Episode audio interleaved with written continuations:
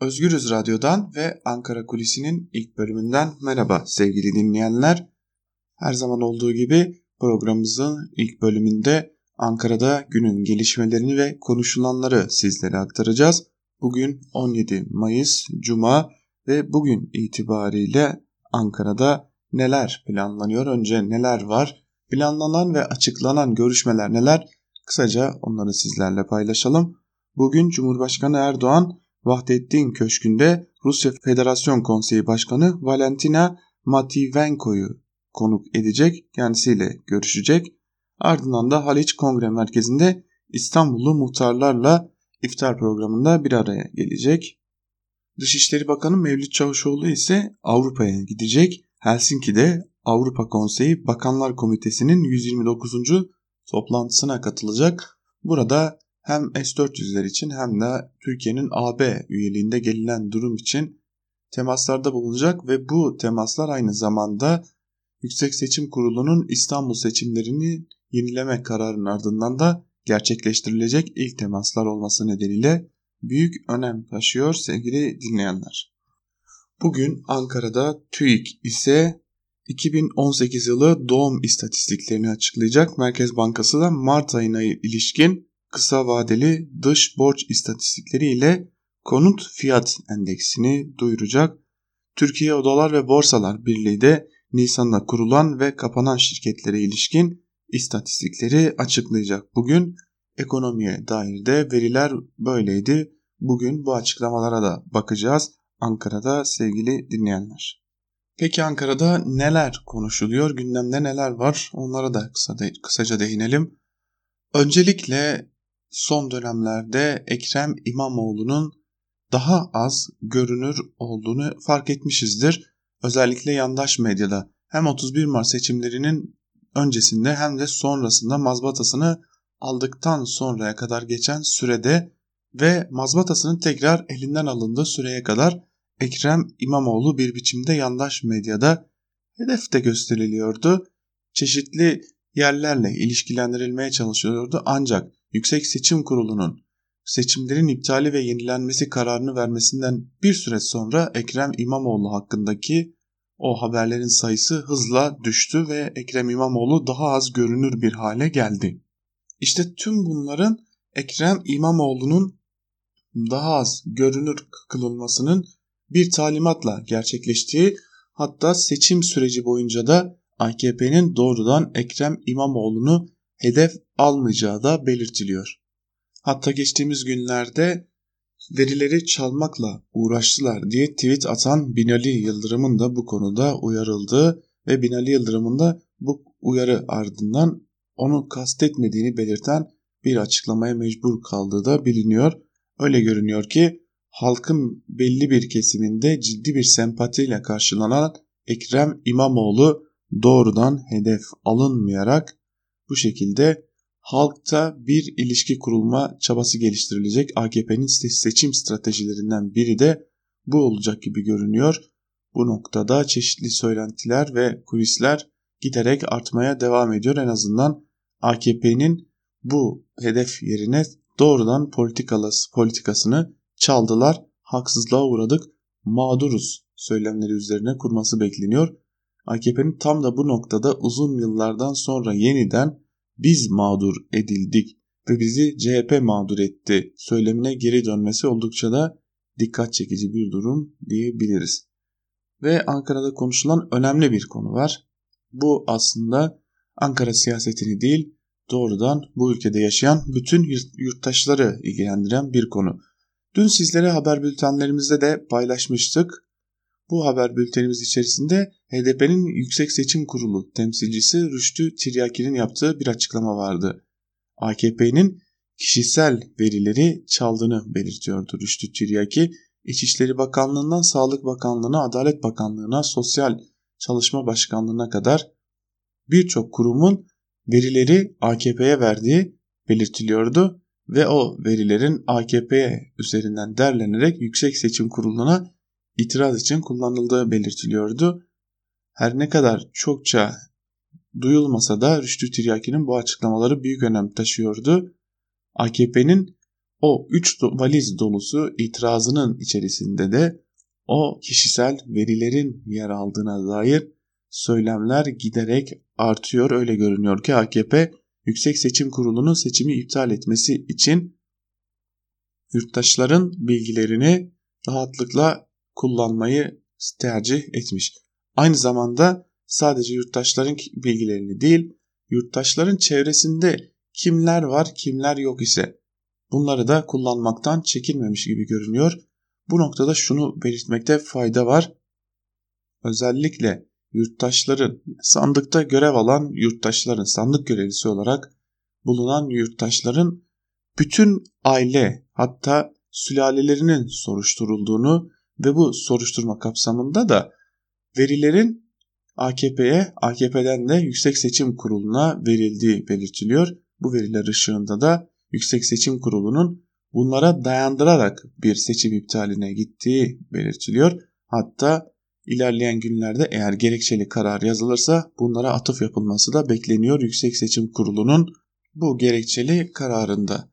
Ve e, bu durumun büyük bir suç teşkil ettiğini hatta Avrupa Birliği ile üyelik müzakereleri vizesiz seyahat müzakerelerinde önemli bir kriter olduğunu da belirtelim. AKP İstanbul seçimleri için bu anayasal durumu da bu kriteri de çiğnemiş gibi görünüyor. HDP'li Rüştü Tiryaki de bu konuya ilişkin mecliste uzun bir konuşma yapmıştı. Ve programı kapatırken çok kısa bir bilgi verelim. Önümüzdeki dönemin önemli adımlarından biri olarak görülebilecek bir şey bu aslında. Cumhurbaşkanı Erdoğan ve TÜSİAD arasındaki o sözlü gerilim giderek yükseliyor. Geçtiğimiz günlerde TÜSİAD'ın Yüksek İstişare Kurulu toplantısında çeşitli eleştiriler getirilmişti AKP hükümetine.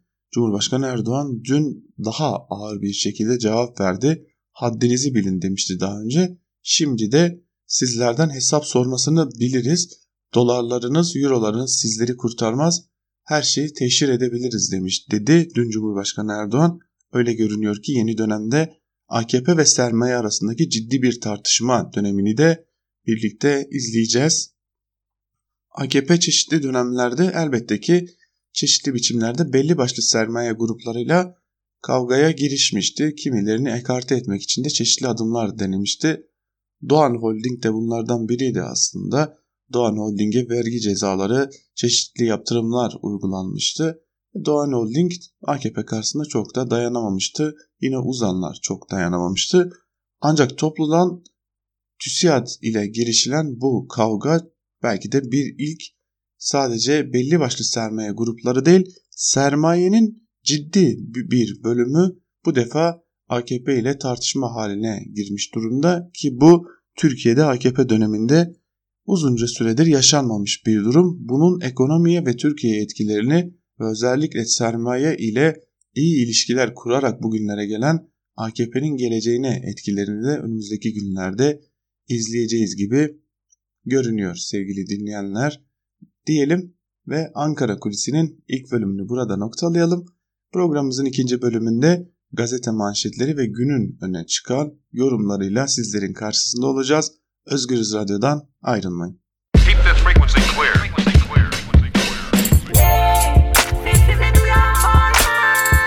Altan Sancar, Ankara Kulüsi.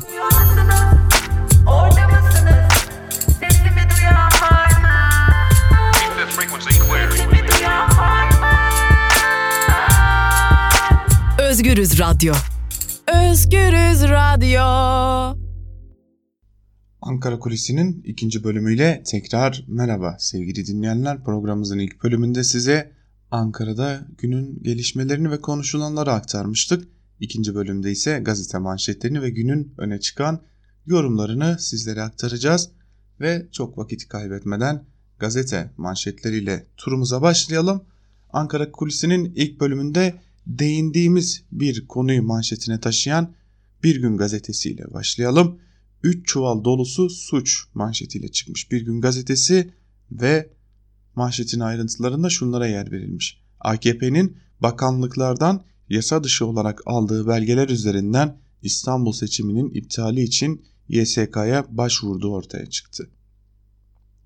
AKP'nin abluka altına aldığı YSK'nın iptal ettiği İstanbul Büyükşehir Belediye Başkanlığı seçimi ile ilgili gerekçeli karar beklenirken iptale giden süreçte iktidar eliyle yapılan hukuka aykırı işlemlerde tek tek ortalığa dökülüyor. İstanbul seçiminde oy kullandığı belirtilen 20 bin zihinsel engelli seçmenle ilgili liste var ancak oy kullandığı belirtilen 10 bin kısıtlı seçmenin Türkiye Cumhuriyeti kimlik numarası kısıtlılık kararının hangi mahkemede verildiği bilgilerin tamamı yine AKP'de. AKP 9000'i aşkın sandık kurulu üyesinin isimlerini, kimlik numaralarını, SGK ve Bağkur bilgilerine ilişkin verilerin tamamını aldı. Kişisel verilerin paylaşımı mümkün değilken İçişleri Bakanlığı yan şirketi gibi kullanıldı demiş ayrıntılarında haberin. Karşımızda öylesi bir iptal kararı var ki ülkenin bütün hukuki standartlarının üstüne çıkan, bunları çiğneyen ve bu iptal kararının alınabilmesi için de ekstra hukuk çiğnenen bir süreçten geçmiş gibi görünüyoruz diyelim ve bir gün gazetesinden bir haberi daha sizlerle paylaşalım. Saray devleti yuttu başlıklı bir haber bu ve haberin ayrıntılarında şunlara yer verilmiş. Cumhurbaşkanlığı hükümet sistemine geçişle Türkiye Büyük Millet Meclisi'ni bypass ederek birçok yetkiyi tek başına kullanan Cumhurbaşkanı Recep Tayyip Erdoğan'ın saray yapılanması her geçen gün genişliyor. Danışman sayısı tam olarak tespit edilemeyen Erdoğan'ın politika kurullarının sayısı da ona yükseldi. Yeni kurullara Bilim Teknoloji ve Yenilik Politikaları Kurulu, Eğitim ve Öğretim Politikaları Kurulu, Güvenlik ve Dış Politikalar Kurulu, Hukuk ve Politikaları Kurulu, Kültür ve Sanat Politikaları Kurulu, Sağlık ve Gıda Kurulu, Sosyal Politikalar Kurulu, Yerel Yönetim Politikaları Kurulu ve Yüksek İstişare Kurulu isimleri verildi denmiş. Haberin ayrıntılarında peki Türkiye Büyük Millet Meclisi o zaman niye var? En azından ikisinden birini kapatalım da vergilerle boşuna çalışmasın mantığına geliyor artık bu iş. Çünkü çok ilginç bir durumu sizlerle paylaşalım. Türkiye Millet Türkiye Büyük Millet Meclisi Şubat ayında kapandı. 31 Mart'ta yerel seçimler var diye ve ta Nisan ayının ortasına kadar da kapalı kaldı. Şimdi Nisan ayının ortasında biraz açıldı mı açılmadı mı o da belli değil tabi. Geçtiğimiz günlerde biraz bir birkaç faaliyet yaptı. Önümüzdeki günlerde yine kapanacak. Bu kez İstanbul'da seçimler var diye kapanacak. Muhtemelen Haziran ayında ancak, Haziran ayının sonunda ancak açılacak. Haziran ayında açılacak ancak Temmuz ayında da tatile girecek. Tatilde Eylül ayına kadar sürecek. Peki bu ülkede meclis niye var sorusu artık hepimizin akıllarında. Yani bu ülkede insanlar milletvekili seçti ama o milletvekillerinin görev yapacağı Türkiye Büyük Millet Meclisi habire tatile giriyor. Habire kapatılıyor. Yani gerçekten de meclis tam anlamıyla hem bypass edilmiş hem işlevsizleştirilmiş ve hem de milletin oy verdiği milletvekillerinin milletin meclisinde çalışamaz hale getirildiğini çok rahatlıkla görebiliyoruz. Diyelim ve Cumhuriyet gazetesine geçelim. Cumhuriyet gazetesi 900 araçlık saltanat manşetiyle çıkmış. Haberin ayrıntılarında şunlara yer verilmiş. Resmi rakamlara göre 27 milyar lira borca batırılan İstanbul Büyükşehir Belediyesi'nin 1717 binek araç kiraladığı ortaya çıktı. İstanbul Büyükşehir Belediyesi Meclisi CHP Grup Sözcüsü Tarık Balyalı 500'den fazla firmaya borçlu olan ve kasası boşaltılan belediyenin araç saltanatını eleştirdi. Büyük israfa dikkat çeken Balyalı yönetici kadrosunda 643 kişi var. Görev için kullanılan araçları da eklersek 800 eder. Geriye kalan en az 900 araç nerede? O vakıfta bu dernekte dedi. Balyalı kasada para yokken karşılıksız ödeme emri verildiğini de anlattı denmiş haberin ayrıntılarında. Bir şehrin parası nasıl sömürülür daha iyi yapılamaz. Yani bunun üstüne çıkılamaz herhalde bir koca şehrin Türkiye'nin en çok para kazandırabilecek şehrinin bu kadar sömürülmesi de yoktur. Yani başka bir örneği yok gibi. Evrensel ile devam edelim. Evrensel gazetesinin manşeti ise AKP'li belediye başkanı istismarı örtmeye çalıştı. Haberin ayrıntılarında ise şunlara yer verilmiş. İzmir'in Kiraz ilçesinde 13 yaşındaki bir çocuk okulunda güvenlik görevlisi olarak çalışan BK tarafından istismara uğradı. Jandarma tarafından suçüstü, suçüstü yakalanan BK serbest bırakıldı. Çocuğun babası H.İ.K. adam görevden alınmış ama serbest ve kirazda. Çocuğumun psikolojisi bozuldu. Sonuna kadar da davacıyım adaletin sağlanmasını istiyorum dedi. Baba H.İ.K. şikayetçi olunca Kiraz Belediye Başkanı Özçınar'ın kendisini arayıp bu işi dallandırıp budaklandırmayalım. Kızın da oğlanın da adı çıkmasın diyerek olayın üstünü örtmeye çalıştığını iddia etti. İstismar failinin annesinin AKP ilçe kadın kollarında babasının ise ilçe milli eğitimde çalıştığını belirten H.İ.K. muhtarın da gelip davayı çekmesini istediğini söylemiş ve Evrensel Gazetesi de bu konuyu bugün manşetine taşımış. Evrensel Gazetesi'nin ardından Yeni Yaşam ile devam edelim. Yeni Yaşam'ın manşeti ise yasak yok, tecrit var ve manşetin ayrıntılarında şunlara yer verilmiş. PKK lideri Abdullah Öcalan'a uygulanan tecritin kaldırılması talebiyle başlatılan açlık grevleri sürerken Adalet Bakanı Abdülhamit Gül'den tecritle ilgili açıklama geldi. Gül daha önce verilen kısıtlama kararları söz konusuydu. Bu kısıtlama kararları kaldırıldı. Görüşme yasağına ilişkin bu kararlar kaldırıldı ve görüşme imkanı getirildi dedi. Bakan CPT'nin de İmralı'ya gittiğini duyurdu. Bakan Gül'ün açıklamasına Öcalan'ın avukatlarının temkinli yaklaştı. Yasağın 17 Nisan'da mahkeme kararıyla kaldırılmasına rağmen sadece bir defa İmralı'ya gidebildiklerini hatırlatan avukatlar tecritin fiilen sürdüğünü belirtti. Avukat İbrahim Bilmez önemli olan bir yasal engel olmadığı için bundan sonra müvekkilimizle görüştürülüp görüştürülmeye, görüştürülmeyeceğimizdir. Hukukun gereği yapılsın çağrısında da bulunmuş sevgili dinleyenler. Yeni Yaşam gazetesinden bir haber paylaşmak istiyorum. Gazetecilik hayatımda benim de önemli yer tutan haberlerimden biriydi bu haber. Gri listeye 8 ayda tahliye haberi var. Hakkari'nin Yüksekova ilçesine bağlı Karlı köyünde çiftçilik yaparken Eylül 2018'de gözaltına alınan ve İçişleri Bakanlığı'nın 300 bin Türk lirası ödülle gri listedeki terörist dediği 68 yaşındaki Nurettin Canan'a yargılandığı davada örgüt üyeliğinden ceza verildikten sonra tahliye edildi. İktidara yakın basın ve televizyonlar İçişleri Bakanlığı'na dayandırarak gri listedeki terörist yakalandı haberine geniş yer vermiş kırmızı altyazı ile son dakika diye servis etmişti. Bu haber geçtiğimiz yaz aylarında kamuoyuna yansıdığında ailenin aileden birkaç kişiye ulaştık ve dedik ki 68 yaşındaki bir insan nasıl gri listede oluyor bunun bir açıklaması var mı? Aile bize açıkladı dedi ki daha önce gözaltına alındı. Ondan sonra geldi köyünde çiftçilik yapmaya devam etti. Bir daha da ne arayan oldu ne soran oldu. Geçtiğimiz günlerde de evimiz basıldı dedi. Ve bir anda babamın gri listedeki terörist olarak arandığını öğrendik dedi. Ailenin avukatıyla da görüştük ve konuyu o dönem haberleştirdik. Kamuoyunda da oldukça yankı bulmuştu.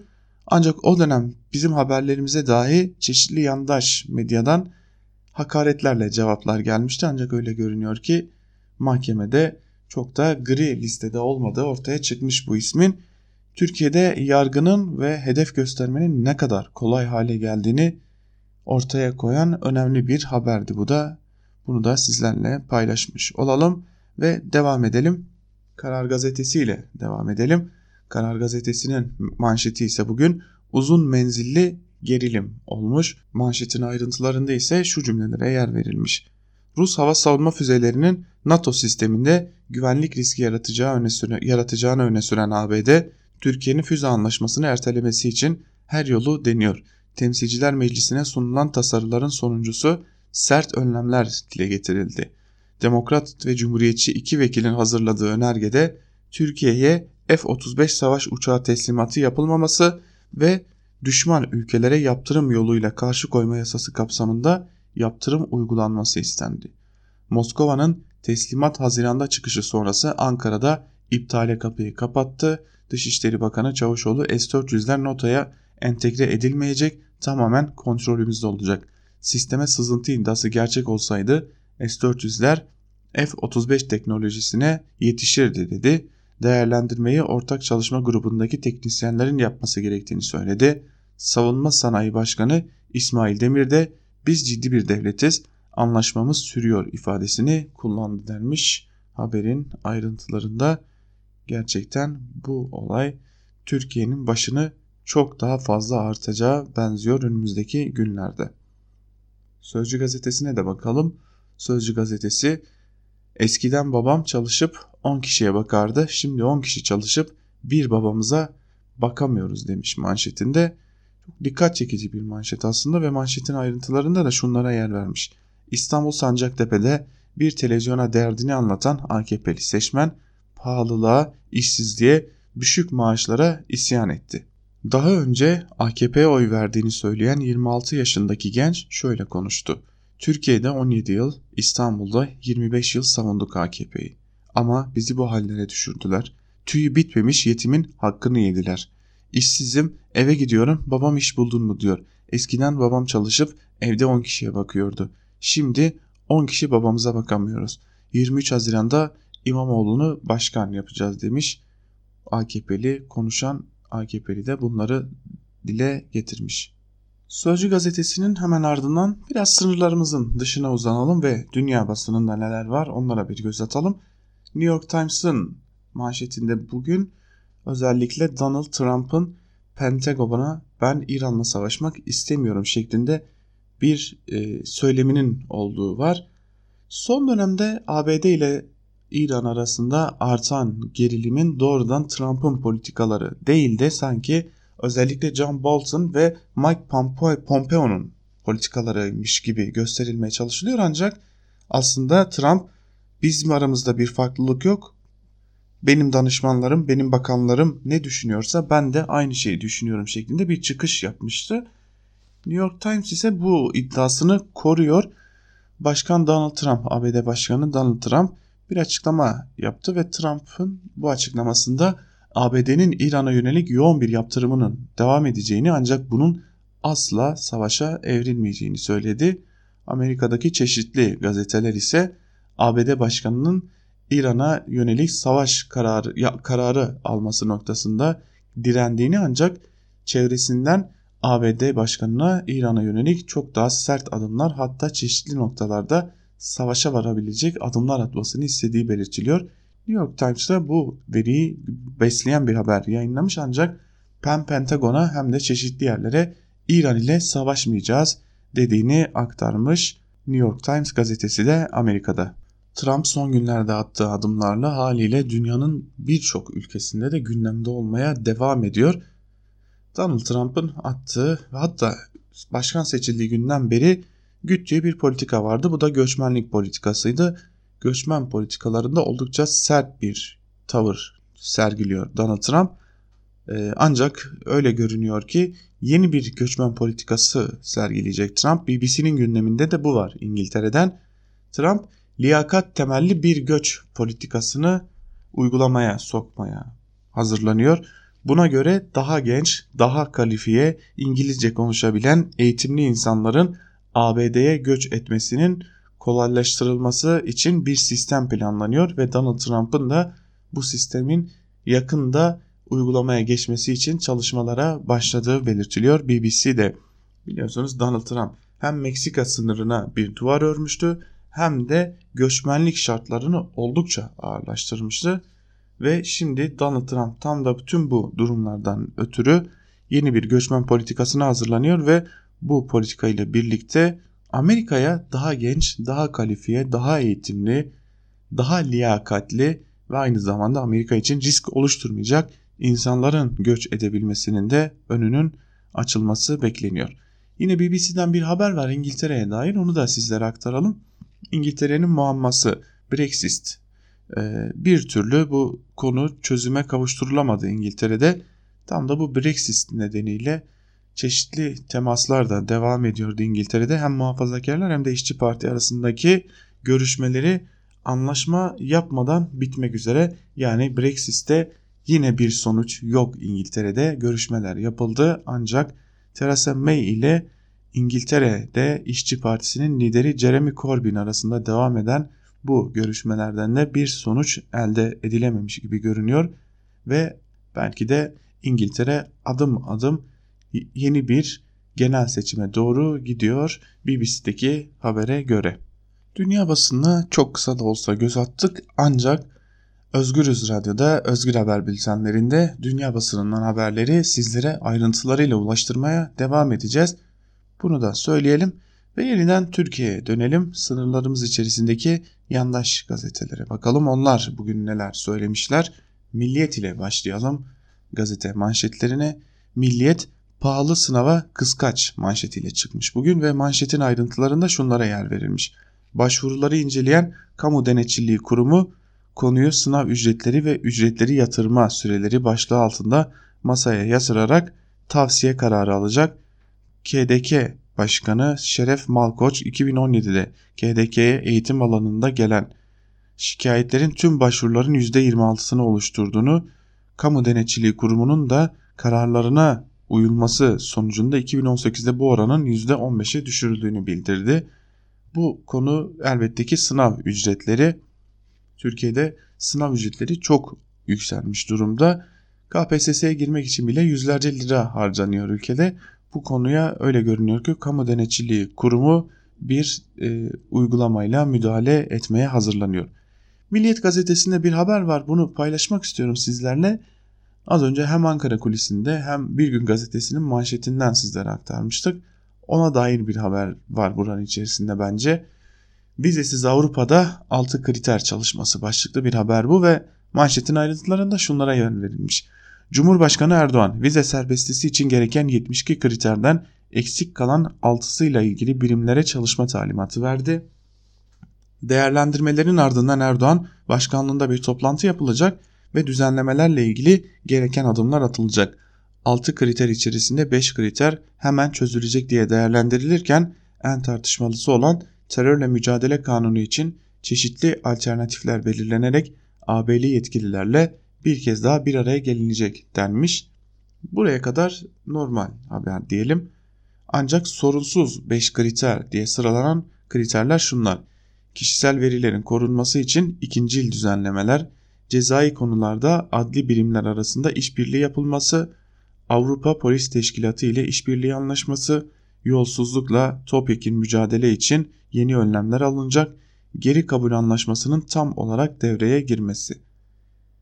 Burada elbette ki bütün kriterler sorunlu da kişisel verilerin korunması noktasında daha yerel seçimler gerçekleştirilirken halkın kişisel verileri çalındı ve YSK'ya teslim edildi. Avrupa Birliği herhalde bunu da görecektir. Ve artık ne yaparsak yapalım gerçekten Avrupa Birliği'ne girebilecek bir sorusunun da sorulması gerekiyor. Devam edelim Hürriyet gazetesiyle. Şule'nin son delili manşetiyle çıkmış bugün Hürriyet ve manşetin ayrıntılarında da şunlara yer verilmiş. Erciyes Üniversitesi Tıp Fakültesi Adli Tıp Öğretim Üyesi Profesör Doktor Çağlar Özdemir imzalı bir raporda sanıklardan Çağatay Aksu'nun Şule Çet kafası ve elleri aşağıda olacak şekilde pencereden sarktı, tutmaya çalıştım ama düştü iddiasının doğru olmadığını savundu ve cesedin yanında bulunan bağcıklı spor ayakkabılara dikkat çekti. Düşme pozisyonunda yerle temas ile sol ayaktan fırlayan ayakkabının sağ, sağ dirsek altında kalma olasılığı bulunmadığından Şule Çetin sol ayakkabısının vücudundan önce düştüğü açıktır. Sağ ayakkabı ise kendisiyle birlikte ya da kendisinden sonra düşmüştür. Raporda bulguların intihar görüntüsü vermediği de savunulmuş Şule Çet davasına ilişkin önemli bir veri de bu görünüyor ve Şule Çet'in ölümüne dair cinayet ihtimali her geçen gün daha da güçleniyor. Sabah gazetesine geçelim. Sabah gazetesinin manşeti ise sahurda uğurladık, sahurda şehit oldu manşetiyle çıkmış bugün ve şehit oğlunu fanilasını koklayarak uğurlayan ve Türkiye'nin yüreğine bu görüntülerle iz bırakan Hayriye Demir'in acısı da gururu da ilk günkü gibi hala sıcak denmiş ve evladını askerde çatışmada kaybeden bir annenin anlattıklarına yer verilmiş. Sabah gazetesinde de sevgili dinleyenler sabahın ardından Star ile devam edelim. Star gazetesi savcı bir şans daha verecek manşetiyle çıkmış Star ve yargı yükünü hafifletmek için savcılara dava açmadan önce uzlaştırma yetkisi geliyor. Şu anda sınırlı şekilde uygulanan sistem yeni düzenleme ile 2 yıla kadar olan suçları kapsayacak. Savcı 5 yıl dava açmama yetkisine sahip olacak. Yeni bir uygulama gelecek yargıda tıpkı mahkemelerde olduğu gibi hükmün açıklanmasının geriye bırakılması gibi savcı da 5 yıl dava açmama hakkına kavuşacak gibi görünüyor. AKP'nin hukukçu kurmayları savcılar için reform niteliğinde yeni bir düzenleme üzerinde çalışıyor. Mahkemelerin iş yükünü hafifletecek yeni sistemde dava açma sürecinde ABD modeli baz alınacak. Savcılar artık kasten yaralama ve konu dokunulmazlığı ihlali gibi cezası 2 yıla kadar olan suçlarda uzmaş, uzlaşmaya gidebilecek denmiş. Star gazetesindeki bu haberin devamında da öyle görünüyor ki kişilerin birbirine açacağı davalarda bir uzlaşma söz konusu olabilecek ilerleyen günlerde savcılık aşamasında bile. Güneş gazetesine normalde pek yer vermiyoruz ama Güneş gazetesinin bugünkü manşetini sizlerle paylaşmak istiyorum. Gör bunları Türkiye manşetiyle çıkmış ve FETÖ, HDP ve CHP 23 Haziran İstanbul yenileme seçimi öncesi ABD'de buluştu. Darbeci ihanet şebekesi bölücü terör örgütü PKK'nın uzantısı parti ve CHP'li vekil Tanrıkulu İmamoğlu'na destek toplantısına katıldı denmiş. Bir toplantı gerçekleştirilmiş New York'ta öyle görünüyor ki bir Türkiye Araştırmaları Enstitüsü tarafından gerçekleştirilmiş bir toplantı. Buradan birkaç fotoğraf çekmiş birileri. Güneş gazetesi de işte darbe planı yapıyorlar. İşte İmamoğlu'na yeniden seçimi nasıl kazandırabilirler diye bir haber hazırlamış. Bunlar yandaş gazetelerden alışkın olduğumuz haberler. Ancak öyle bir şey var ki gerçekten popüler kültürden dahi uzak olduklarını gösteriyor Güneş gazetesinin.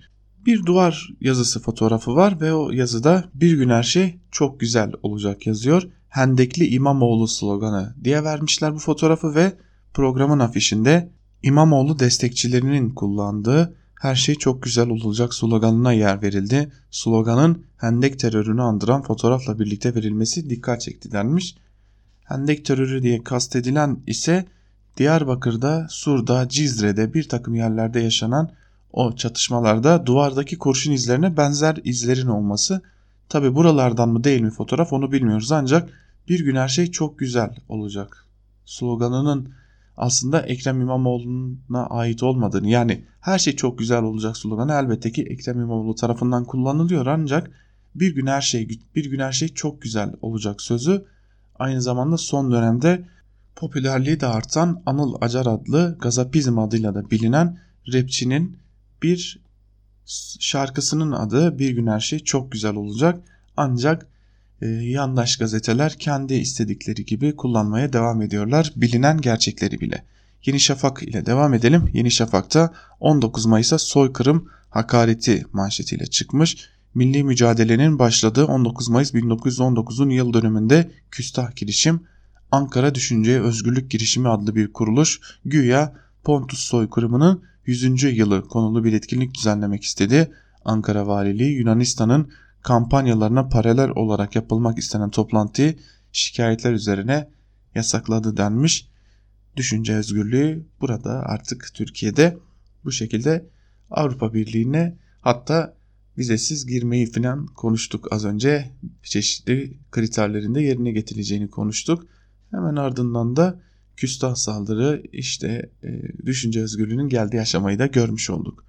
Akit'e geçelim son olarak. Akit'te her şeyi yalan dolan manşetiyle çıkmış ve İstanbul'daki seçim yolsuzluğu deşifre olan sandık hırsızlarının başlattığı yalan furyası korkunç seviyelere ulaştı. YSK'nın seçimleri yenileme kararının ardından müthiş bir algı operasyonu ve karalama kampanyası başlatan CHP'liler her zaman olduğu gibi her şeyi yalan dolan üzerine kuruyorlar denmiş. Ekrem İmamoğlu'nun odasındaki Atatürk posterinin indirilme anının fotoğraflarını da paylaşmış Akit ve e, böylelikle CHP'ye günlük sövme kotasını da doldurmuş gibi görünüyor. Akit'te diyelim ve gazete manşetlerini burada noktalayalım. Gazete manşetlerinin ardından da günün öne çıkan kimi yorumlarını sizlerle paylaşalım. Gazete manşetlerini aktarırken sıkça değinmiştik kişisel veriler çalındı diye. D24'ten Yalçın Doğan'da kişisel veriler gizlidir yasası da sizlere ömür başlıklı bir yazı kalem almış. Onu da sizlerle paylaşalım. Böylelikle bu kişisel verilerin çalınmasının ne demek olduğunu biraz daha açmış olalım sizler için. Sağlık Bakanlığı'ndan zihinsel engelli insanların listesi alınıyor. Devlet arşivinden. Alan kim? AKP. Adalet Bakanlığı'ndan kısıtlı insanların listesi alınıyor. Devletin arşivinden. Alan kim? AKP. İçişleri Bakanlığı'ndan sandık kurulu başkanlarının listesi alınıyor. Devletin arşivinden. Alan kim? AKP. Oysa bu listelerin hiçbirinin iktidar partisi dahil herhangi bir siyasi partiye ya da herhangi bir kurum ya da kişilere verilmesi yasak. AKP bu listeleri ne yapıyor? YSK'ya veriyor. İtiraz dilekçelerini ekleyerek. Kişisel verileri koruma yasası var. O insanlara ait verilerin gizli kalmasına ilişkin yasağı kim getiriyor? AKP. Yasağı getirmekle AKP aslında gerçekten iyi bir iş yapıyor. Çünkü insanların özellikleri ancak kendilerini ilgilendiriyor ve eğer başkalarının bilmesini istemedikleri özellikleri varsa bu devletin korumasına alınıyor. YSK'nın olağanüstü demokrasi dışı kararından sonra bu çarpıcı ayrıntılar hangi bakanlıktan hangi verilerin alınmış olduğuna ilişkin iddialar ve ilgili yasa geçen gün HDP milletvekili ve HDP'nin Yüksek Seçim Kurulu'ndaki temsilcisi Mehmet Rüştü Tiryaki tarafından meclis kürsüsünden dile getiriliyor. Ne var ki bu yasaya ve yasak, yasaklara rağmen. Tiryaki'nin belirttiğine göre AKP İstanbul Büyükşehir Belediye Başkanlığı seçimlerine itiraz ederken zihinsel engellilerin kısıtların oy kullandıklarını söylüyor ve onların listesini bir dilekçeyle YSK'ya veriyor. AKP aynı şekilde sandık kurulu başkanlarının listesini de ilçe seçim kurullarından alıyor. Yasaya göre açıklanması yasak olan bilgileri ilgili bakanlıklardan alarak YSK'ya itiraz dilekçesine haline getiriyor. Yani daha YSK'nın o demokrasiye aykırı kararından önce itirazın kendisi de yasaya aykırı. Üstelik kendi getirdikleri yasaya demiş Yalçın Doğan da yazısının bir bölümünde ve gerçekten de kişisel verilerimizin neler için kullanıldığını kısaca özetlemiş. YSK kararıyla bağlantılı bir yazıyla başladık. Öyle devam edelim. Habertürk'ten Nihal Bengisu Karaca'nın yazısıyla devam edelim. Çünkü çaldılar nasıl bir argüman diye soruyor yazısının başlığında ve bir bölümünde de şunları aktarıyor. Tekrarlanacak İstanbul seçimlerini ve YSK'nın iptal kararını meşrulaştırmak isteyen AKP iktidar bloğu sürekli tekrarlanan bir slogandan destek alıyor. Çünkü çaldılar. Enteresan değil mi? Bir tarafta her şey çok güzel olacak gibi ortaya söylenmiş ve muhalefetin kendi tarafındaki hayal kırıklığını azaltmayı, demokrasiye duyulan güveni tamir etmeyi amaçlayan, kimseyi hedef almayan, siyasi olmakla beraber olabildiğince apolitik, geleceğe dair iyi bir şeyler söylemeyi hedefleyen slogan var. Ama şiddetle karşı çıkılıyor, adeta şeytanlaştırılıyor. Diğer tarafta çünkü çaldılar diyen karşıtını hırsızlıkla oy çalma gibi ciddi bir suçla itham eden ama bunu yaparken hukuki delilini göstermeyen bir slogan var ama ısrarla kabul görmesi bekleniyor. Çünkü çaldılar sadece bir grup sosyal medya trolünün buluşu olsaydı trolün ağzı torba değil ki büzesin deyip geçmeniz mümkün olabilirdi. Ama değil. Zira bizzat yüksek profilli siyasetçilerin ağzından bu ifade. Hatta şu cümle sarf edildi. Neresinden bakarsanız bakın oy hırsızlığı açık ve seçik şekilde yapıldı. Bu hırsızlık YSK'da görüldü ve iptal edildi. Oysa bilindiği gibi Yüksek Seçim Kurulu usulsüzlük, oy hırsızlığı gibi itirazlar nedeniyle iptal kararı vermiş değil. Ne kadar tartışmalı olsa da sandık kurullarının yasalara uygun oluşturulmaması kararının gerekçesiydi. Dolayısıyla sorular muhtelif ve hiçbiri doğru dürüst cevaplanmış değil. Hemen akla gelenler de şunlar. Kamu görevlisi olmayan olmayanların sandık kurulu başkanı olması ayrı bir şeydir, hırsızlık ayrı. Kamu görevlisi olmadığı halde sandık kurulu başkanı olanların aynı zamanda oy hırsızlığı yaptıkları mı iddia edilmektedir? Oy hırsızlığı açık ve seçik yapıldıysa kim yaptı? Suç maddi delilleriyle ispat edilmemişse neden detayları ile kamuoyuna sunulmuyor? Suç tam olarak tespit edilmişse nasıl bu kadar keskin ithamlar yapılabiliyor diye de sormuş Nihal Bengisu Karaca yazısında ve AKP'ye şunu sormuş aslında. Hırsızlık var diyorsanız nerede bu deliller? Çünkü çaldılar diyorsunuz ama Yüksek Seçim Kurulu dahi çalıntı söylemiyle seçimleri iptal etmedi demiş. Artı gerçekten Sibel Hürtaş'ın muhalefet treni kaçırmasın başlıklı yazısıyla devam edelim. Ramazan ayı ile beraber bakanların tam kadro sahaya inmeleri, yoksul evlerinde iftar sofralarına konuk olmaları bir tesadüf değil. Bu konukluk tabandan gelen halktan koptular eleştirilerine sembolik bir cevap verme arzusu aynı zamanda. Seçim kararının alınması ile birlikte İstanbul bürokrasisinde tüm izinler askıya alınmış ve tam saha baskı uygulanması emri verilmiş durumda. Kısa ama etkili bir seçim dönemi stratejisi oluşturulmuş durumda. Bu stratejinin önemli bir diğer ayağı ise sosyal medya. Özellikle genç seçmenin partiyle kurduğu ilişkinin oldukça zayıf olduğu gerçeğinden yola çıkarak ciddi bir sosyal medya çalışmasına imza atılıyor bugünlerde. Ayrıca önümüzdeki günlerde Cumhurbaşkanı tüm gücüyle sahaya inecek. MHP lideri Devlet Bahçeli'nin de yoğun bir İstanbul mesaisi içinde bulunacağını biliyoruz. Bu açıklananlar ışığında iktidarın bu seçimi bir genel seçim havasına çevirerek İmamoğlu'nun yarattığı rüzgarı kırmaya çalıştığını ifade edebiliriz. Bu noktada en önemli soru şu oluyor.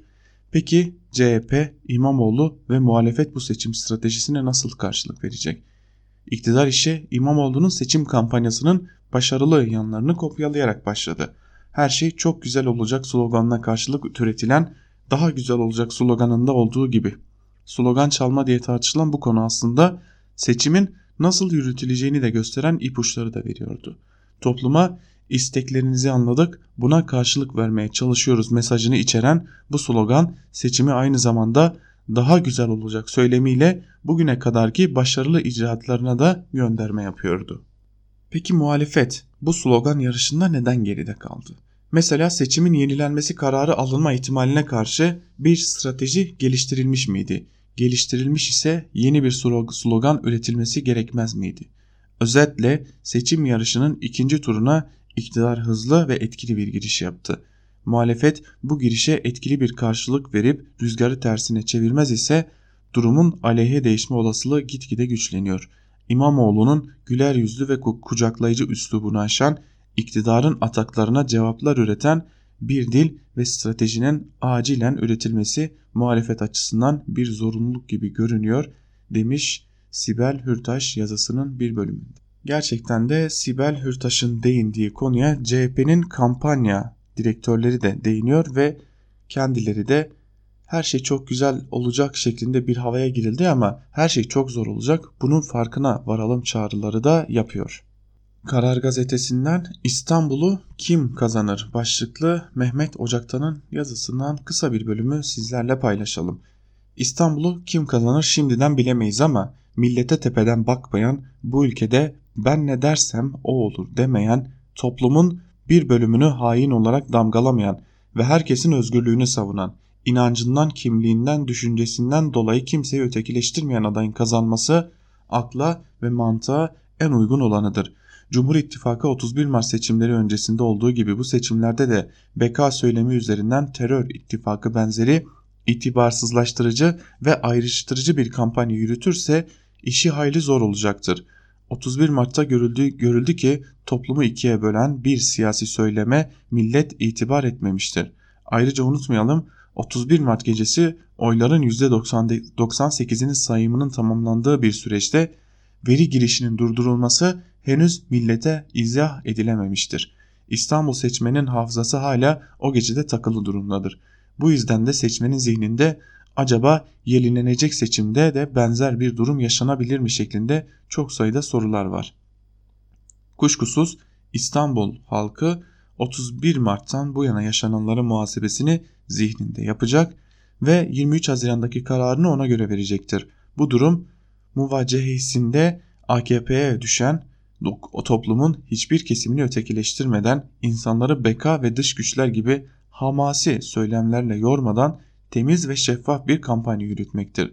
Özellikle de Kürt seçmenleri tedirgin edecek OTA işlerine biraz daha mesafeli durmasında fayda olabilir demiş Ocak'tan ve AKP'ye aslında Kürtlerle yakınlaşmaya çalışın, MHP'den de uzaktaşın mesajı vermeye çalışmış.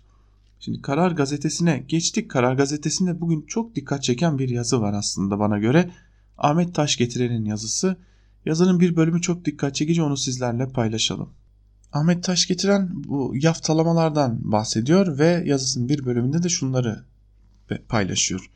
Şu iltisak tanımlamasına acayip takılıyorum. Örgüt üyesi olmamakla birlikte örgüte yardım etme suçlamasına da. FETÖ'de liderlik sapıttı. Liderlik, liderlik etrafındaki yüzlerce kişi kaçtı Amerika'ya, Avrupa ülkelerine sığındı. Devlet onlara ulaşmakta zorlanıyor çünkü batılı ülkeler onları Türkiye'ye karşı kullanıyor. İçeride ne oluyor? İçeride iltisaklı, irtibatlı gerekçesiyle on binlerce insan cezaevine girmiş durumda. Yüz binlercesi de soruşturmaya tabi kılınmış KYK ile ihraç edilmiş bulunuyor. FETÖ'nün gadrine uğramış Hanifi Avcı defalarca söyledi. Bu kadar insanı içeride tutmanın ülkeye bir yararı olmaz, başka bir toplumsal yara açarsınız diye. Yara yok mu? AKP de biliyor ki yara var. AKP'de politika yapıp da şurasında burasında Gülen cemaati denilen zamanlarda o yapı ile iltisakı olmayan birisi var mı? Ne istediler de vermedik denilmedi mi? Yargıda, emniyette, akademi alanında bu kadar örgütlenme iktidarın bilgisi dışında mı oldu? Bunların sorumlusu iltisak dolayısıyla içeri aldığımız insanlar mı? O çok anti-emperyalist, çok Amerikan karşıtı vatandaşlara bir şey söyleyeyim. Amerika var ya Amerika, AKP iktidarı döneminde dini zeminden gelmiş bu kadar insanın içeride olmasından dolayı bayram yapıyordur. Niye? Çünkü dindar bir siyasi kadro ile kendi tabanı arasında uçurumlar oluşuyor. Bana anti-Amerikancılık dersi vermeye kalkanlara sadece dinime dahleyleyen bari Müslüman olsa derim. Arayın bakalım tüm yazı hayatımda şu veya bu emperyalist kanada dair en küçük bir güzelleme bulabilir misiniz? Demiş çok ilginç bir yazı bu. AKP'ye yakınlığıyla bilinen bir yazar aslında Ahmet Taş getiren. FETÖ soruşturmalarına ilişkin yaptığımız yanlış demiş, yapılanlar yanlış demiş. Bu yazı bugün oldukça dikkat çekti. Belki ilerleyen günlerde de tartışılacağı benziyor bu yazıda. Gazete Duvar'a geçelim taş getirenin ardından. Gazete Duvar'dan Hakkı Özdal'ın Bir kuru, kuru dal ağaçtan kopar gibi başlıklı yazısının bir bölümünü de sizlerle paylaşalım. TÜSİAD'ın çarşamba günü yapılan Yüksek İstişare Konseyi toplantısında Başkan Simon Kaslovski ve Yüksek İstişare Konseyi Başkanı Tuncay Özilhan'ın konuşmaları İstanbul sermayesi ya da büyük burjuvazinin Erdoğan rejimiyle ilişkisine dair bir boşanma protokolü gibiydi neredeyse. Özilhan iyi işleyen bir demokrasinin en temel özelliklerinden birisi iktidarın seçimle el değiştirmesidir. Toplumsal değişimin yakıcı olduğu, mevcut iktidarların ve liderlerin çetrefilli sorunlarla baş etmekte zorlandığı zamanlarda toplumun önünü açan çözümleri ancak demokrasiler üretir diyordu örneğin ve daha ileri giderek meseleyi tam da vaktiyle Bahçeli'nin işaret ettiği gibi rejim tartışmasına taşıdı. Ardından Simon Kaslovski şöyle dedi. Serbest piyasa ekonomisinden vazgeçildiği veya yeni bir model arayışı içinde olunduğu yönünde izlenimlere izin vermemeliyiz.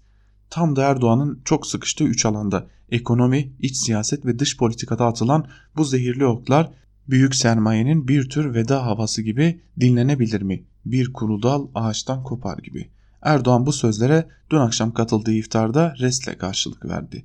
Hesabını sormasını bilirim diyor ama düzenin başlıca sahiplerine bir tehdit olarak yöneltilmiş ve bu kadar kişiselleştirilmiş bir hesap sormanın ancak siyasal gücün erimekte olduğu algısını geri çevirmesi durumunda bir anlamı olacağını da kendisi de biliyor. 31 Mart sonuçlarını tanımama kumarının masadaki feda payını artıran bir el yükseltme bu.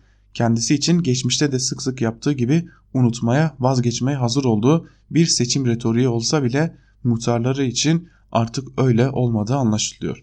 Gündemi belirleyen etkin bir söylemi ve vaat evreni kalmamış. Her türlü değişme, pragmatik hamlelere uyum sağlamayı bilen, bürokrasi içindeki etkinliği de eskisi kadar net olmayan, medyası ve kanaat önderleri işler acısı bir sığlıkta karaya oturmuş, moral üstünlüğünü kaybetmiş, vaktiyle saray fotoğraflarında bir araya getirdiği bazı meşhur simaları bile çevreleyemez hale gelmiş bir siyasal karizmanın bu koşullardaki tehditleri kapitalist bir ülkenin büyük burjuvalarını sindirir mi?